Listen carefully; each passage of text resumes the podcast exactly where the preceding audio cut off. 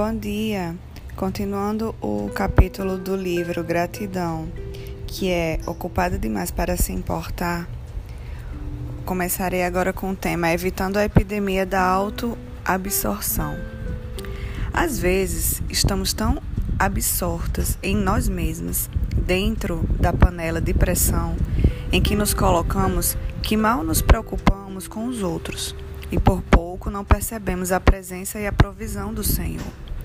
É quase como se quiséssemos que os outros ficassem impressionados com todas as coisas que temos feito, ao mesmo tempo. Que atitude antibíblica! Nada façais por partidarismo ou vanglória, mas por humildade, considerando cada um os outros superiores a si mesmo. Filipenses 2:3. Você conhece alguém que mora no próprio mundo, pequeno e restrito? Pode ser que esta pessoa seja você, às vezes. Talvez nem mesmo sejam pessoas tão ocupadas assim na definição da maioria.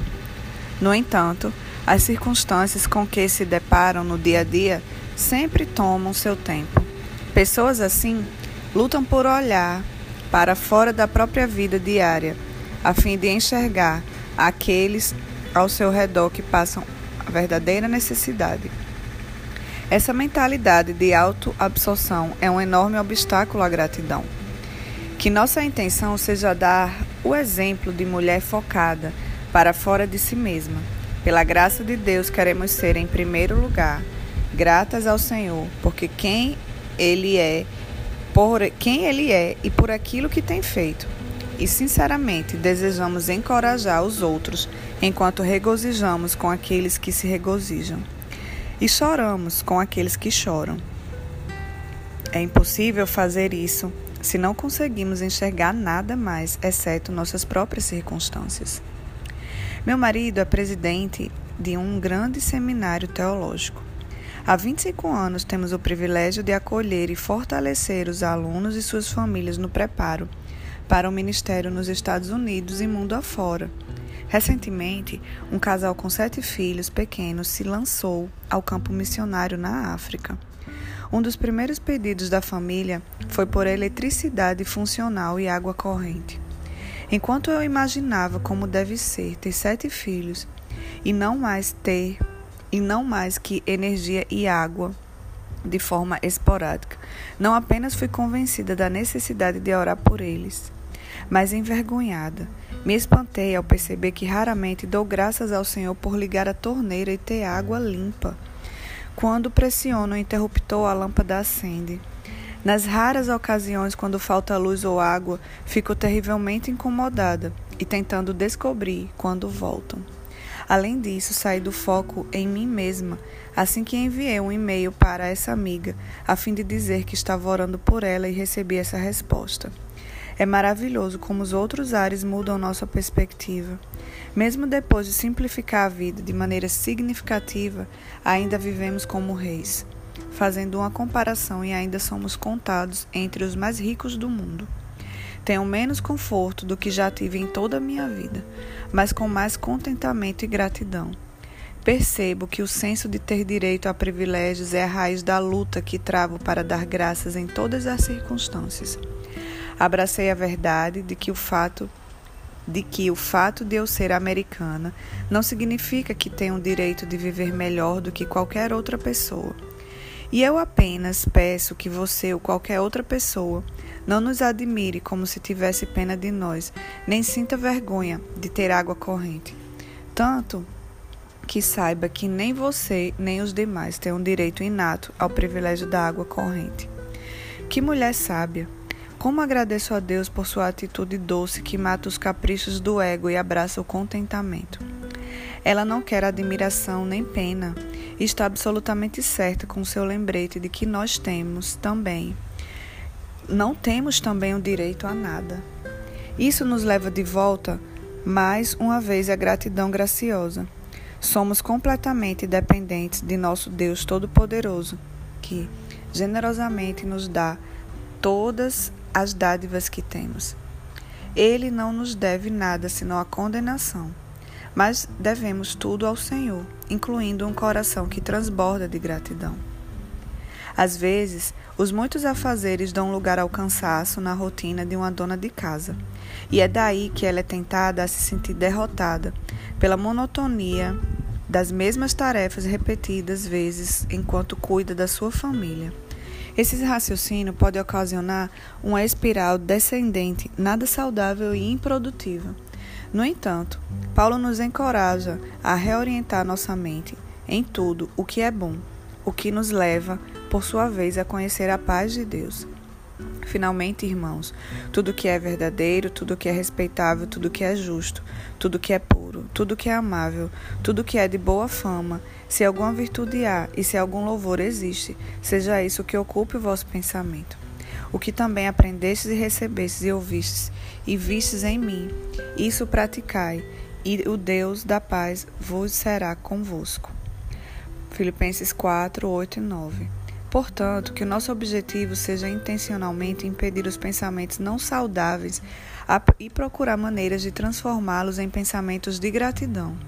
Eis um simples exemplo de algo que hoje me pego pensando quando ligo a máquina de lavar louças. Já fiz referência às avós nesse capítulo. Minhas duas avós eram esposas de fazendeiros com famílias grandes. Como elas teriam agradecido por um micro-ondas, uma batedeira e uma máquina de fazer gelo. E uma máquina de lavar louças. Eu nem mesmo tenho uma família grande, mas sou muito grata por minha máquina de lavar louças. Mesmo agora, com a casa vazia, depois de colocar os pratos, insiro um pequeno pedaço de sabão no espaço referido e aperto o botão de ligar. Talvez eu seja estranha, mas gosto de ouvir o sabão caindo no compartimento quando começa a lavar. Enquanto ouço o ruído, agradeço ao Senhor por não ter de lavar e secar nenhum daqueles pratos. O Senhor me deu o privilégio de viver em uma era na qual posso apertar um botão e ter meu trabalho feito. Também procuro me lembrar de que, embora muitos tenham uma máquina de lavar louça no país onde vivo, facilidades desse tipo continuam desconhecidas em muitas partes do mundo. De fato, desfrutamos de muitas facilidades que nossos antepassados não tiveram. Qual é o seu facilitador favorito? Talvez seja uma máquina de lavar ou a sua secadora. Enquanto os usa pela quarta vez, só contando com hoje, você agradece por não ter de esfregar roupas em um tanque ou pendurar as roupas molhadas em um varal? Ou você murmura porque enquanto a roupa suja está lavando e sendo guardada, já aparece mais roupa suja no cesto? Com isso, não quero dizer que precisamos ter um sorriso grandão e bobo enquanto andamos por aí. Agradecemos a Deus pelo sabão especial que funciona em boas máquinas de lavar. Pelo contrário, quero dizer que é sábio procurar maneiras de ser grata nas coisas que aparentemente são pequenas, especialmente quando nos encontramos descontentes com a rotina ou com as circunstâncias específicas. Ser grata pela, pelas pequenas coisas nos ajuda a mudar nosso pensamento e focá-los no Senhor. Se nossa mentalidade é de gratidão, mesmo enquanto cumprimos nossas tarefas cotidianas, poucos serão os pensamentos de reclamação ou de ego. Tenho vivido essa verdade desde que apliquei ao meu coração o pedido de oração de minha amiga, tendo seus sete filhos e pedindo por apenas algumas horas de água corrente, tendo de pensar diferente sempre que abro a torneira de casa. Não é errado ser uma mulher ocupada. Se formos ao extremo oposto, ficaremos ociosas.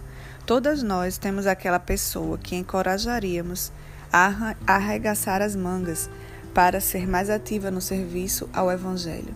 Sabemos que a Bíblia repetidas vezes condena com severidade a ociosidade, incluindo a descrição da mulher de Provérbios 31, que é elogiada porque não come o pão da preguiça. Jesus certamente era um homem ocupado e não ocioso. Ele teve a vida perfeita e assim alcançou o equilíbrio perfeito. Quantas vezes não lemos que Cristo se retirou para um lugar quieto a fim de orar? Por exemplo, em Mateus 14, 23 e em Marcos 1, 35. Ele fez do tempo em oração com seu pai uma prioridade, não importando quão ocupado estivesse. É tudo uma questão de atitude. Considere essa citação de O Poder de uma Vida de Oração, de Paul Miller. A busca por uma vida de contemplação pode, na verdade, ser egocêntrica, focada na quietude e no eu. Se amarmos o nosso próximo e podermos ajudá-lo, então seremos pessoas ocupadas. Aprender a orar não nos oferece uma vida menos ocupada.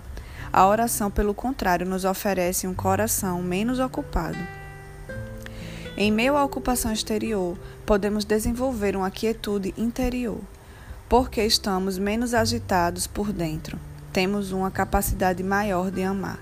E assim estaremos mais ocupados, o que nos conduz ainda mais à vida de oração. Meu desejo é ter a disciplina de um coração menos ocupado, repleto de quietude interior. Aquele que reflete o fino equilíbrio entre a ociosidade e a agitação. Somos gratas porque diariamente o Senhor nos concede trabalho e energia para executá-lo. Isso é saudável, mas que nos resolvamos a não permitir que nossa gratidão comece e termine aí, de tal forma que a ocupação dos afazeres seja nossa marca diária. Desejamos ser o tipo de amiga que, durante uma conversa descontraída no mercado, não estaria tão ocupada a ponto de espantar os outros. Desejamos ser como o leproso curado que voltou correndo para agradecer a Jesus. Desejamos ser como uma mulher que se esforça conscientemente para se lembrar das pequenas e das grandes bênçãos, como o sabão da máquina de lavar louças. Desejamos desafiar Satanás quando ele batalha por nos tirar do caminho. Desejamos agir de acordo com, que, com o claro ensino das Escrituras. Portanto, vede prudentemente como andais, não como nécios, e sim como sábios, remindo o tempo, porque os, porque os dias são maus. Que essa seja a nossa oração. Querido Pai, que está nos céus, confesso meus pecados de egoísmo e egocentrismo. Além disso, confesso que por vezes caio na armadilha dos muitos afazeres na esperança de agradar as pessoas, tentando fazer de tudo. Assim, falho miseravelmente e não agrado ao meu soberano Criador, quando menosprezo a prioridade de agradecer ao Senhor por seu ser sua natureza e pela obra que tem operado em minha vida. Por favor, ajude-me a enxergar cada dia como uma oportunidade de conhecê-lo melhor e lhe prestar obediência mais fiel. Que o meu desejo seja remir o tempo. Obrigada por cada dia ocupado que eu passo nesse mundo. Que eu possa estar disponível e nunca ocupada demais para qualquer que seja a tarefa do reino que o Senhor vier a colocar no meu caminho. Em nome do meu precioso Salvador Jesus Cristo é que eu oro. Amém.